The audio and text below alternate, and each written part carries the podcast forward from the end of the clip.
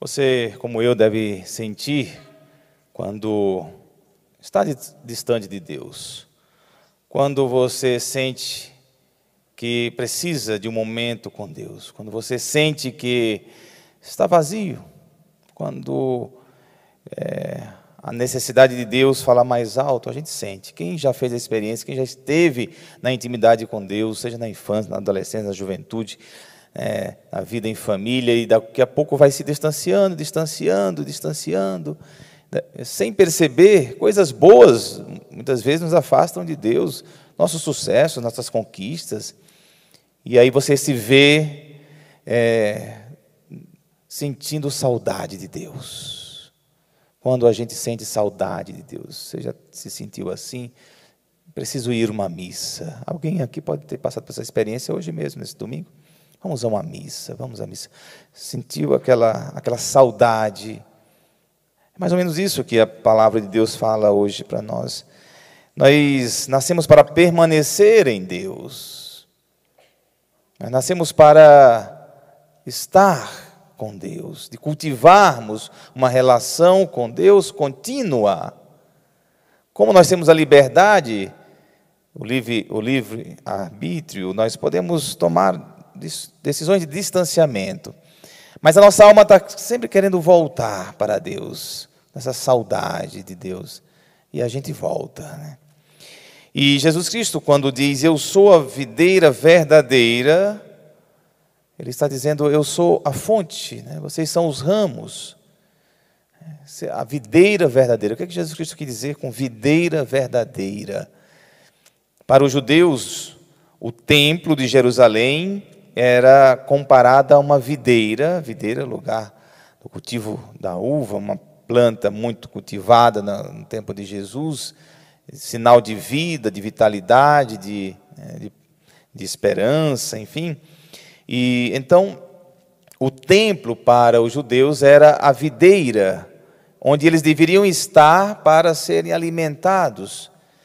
E Flávio Joséfo, que é um historiador que viveu no tempo de Jesus, ele descreve o templo nos seus escritos, e ele diz que na entrada do templo havia o desenho de uma grande videira folheada a ouro. Ele conta isso e mostra para nós que o templo de Jerusalém era a videira que os, os, os judeus então acreditavam.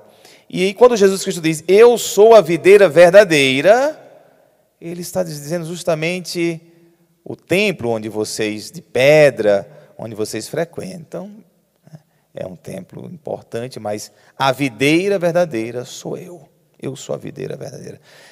É, Jesus Cristo eh, também faz lembrar, nos faz lembrar aquela passagem onde ele diz: destruir esse templo em três dias, é, destruir esse templo em três dias, o reconstruirei. E eles dizem: 40 anos foram necessários para construir esse templo, e tu reconstruirás em três dias. E ele falava do seu corpo, a ressurreição, paixão, morte e ressurreição, a reconstrução do templo, para dizer: Jesus é o templo agora. Jesus é o lugar de adoração. Jesus é aquele onde nós devemos recorrer, e jamais não num templo físico em Jerusalém, mas em qualquer parte do mundo. Em qualquer parte do mundo, Jesus Cristo pode ser adorado. Nós podemos acessar Jesus em qualquer lugar. Não estar mais preso né, no, naquele templo que depois foi destruído. Né? Então, quando ele diz: Eu sou a videira verdadeira, e meu pai é o agricultor. Todo ramo que em mim não dá fruto, ele o corta, e todo ramo que dá fruto, ele o limpa para que dê mais fruto ainda. Essa comparação para quê? Para dizer que aqueles que permanecem em Cristo florescem, porque é a videira e o ramo que permanece, ele dá folhagem, ele dá fruto. E para dar mais fruto, o agricultor vem, poda, limpa, para que seja mais ainda vicejante. E aí Jesus Cristo diz Permanecei em mim e eu permanecerei em vós. Esse, ele usa o verbo permanecer várias vezes nesse texto aqui. Permanecer em Cristo, estar em Cristo. Vocês podem perguntar, mas como permaneço em Cristo? O que faço para permanecer em Cristo? E quem dá a resposta é o mesmo João na sua carta, aqui de São João, capítulo 3. Ele, ele diz é, como fazer então para permanecermos em Cristo. Este é o seu mandamento, que creiamos no nome do seu Filho Jesus Cristo. A primeira coisa é crer no nome de Jesus. Crer e professar a fé em Jesus Cristo. Essa é a primeira coisa. E depois ele diz: e nos amemos uns aos outros, de acordo com o mandamento que ele nos deu. A segunda coisa é amar. Amar como Jesus amor é praticar o bem. Isso é permanecer em Jesus Cristo. Ele diz também aqui no começo: não amemos só com palavras, mas e de boca, mas com ações e de verdade. Não basta dizer que ama, não basta dizer que é de Cristo, não basta professar a fé em Jesus, tem que demonstrar com ações e atitudes. Né?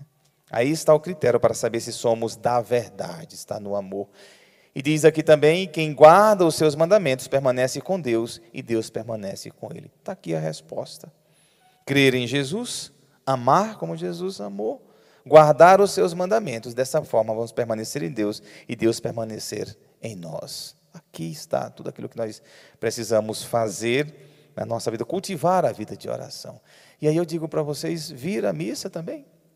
Vir à missa é a melhor forma de matar a saudade de Deus.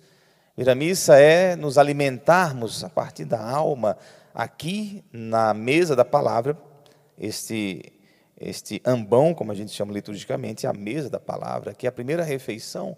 Vocês escutaram as leituras, escutaram o salmo, agora nós estamos partilhando a palavra, vocês estão sendo alimentados com a palavra. E depois nós vamos para a mesa da Eucaristia nos alimentar do Cristo que se oferece uma vez mais para nós. Então, aqui é o lugar do alimento, que é o lugar de permanecermos em Cristo. E aí deve refletir na nossa vida, no nosso dia a dia. Refletir é, a nossa escolha, a nossa opção por Jesus deve refletir nas nossas ações e atitudes. O que acontece muitas vezes é que nós invertemos a lógica. Nós permanecemos no mundo, somos do mundo, depois queremos ir para Deus. Pensem e, e levem a sério o que eu estou dizendo para vocês. Facilmente nós somos primeiro do mundo para depois querer sermos de Deus. Quando sobra um tempo eu vou ser de Deus. Não. É o contrário. Primeiro eu sou de Deus. Amar a Deus sobre todas as coisas. Primeiro eu faço uma escolha por Deus. Depois vou viver as coisas do mundo. É essa a lógica. Porque se você muda a lógica, você idolatra o mundo. Você idolatra aquilo que é do mundo. E isso mata a alma. Mas quando você faz essa escolha por Deus, quando você acorda pela manhã e diz: Senhor, tu és o meu único Senhor, não há outro. Tu és o meu único Deus. E faz uma profissão de fé, meu Senhor e meu Deus. E faz uma oração: Vem, Senhor Jesus, vem habitar o meu coração, para que eu possa habitar né, a tua divindade. E aí você reza um Pai Nosso, faz suas orações. Você, antes de qualquer coisa, antes de escovar os dentes, você faz uma opção por Deus. Antes de qualquer coisa, uma opção por Deus. E aí você parte para a vida. Aí sim, você parte de Deus para a vida, para o mundo. E não do mundo para Deus. Esta lógica é o que mata a nossa vida espiritual. Tem muitas pessoas que vão à igreja, que, estão na igreja, mas é, é só um adendo na vida ou de fato faz parte da sua primeira opção? A gente quer viver tudo que o mundo nos oferece, depois é que eu vou para Deus. Não, não é assim. Primeiro eu vivo tudo de Deus, depois eu vou para o mundo. Aí as coisas do mundo fazem sentido, porque tudo do mundo é de Deus, tudo do mundo é, é criação de Deus, mas faz sentido quando você sai para a vida com o coração em Deus isso faz sentido. Isso dá sentido.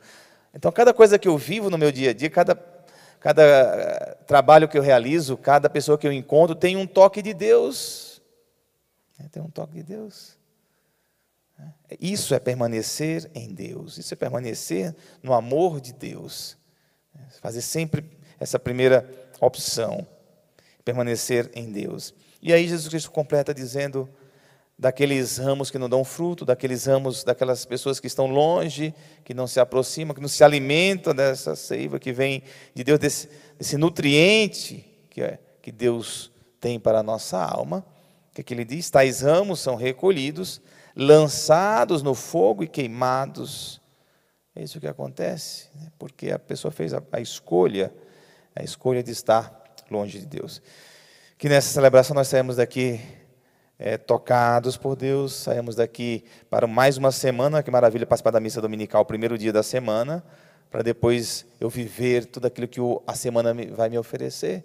Vocês são enviados para viver é, o mundo, para viver no mundo, para estar no mundo.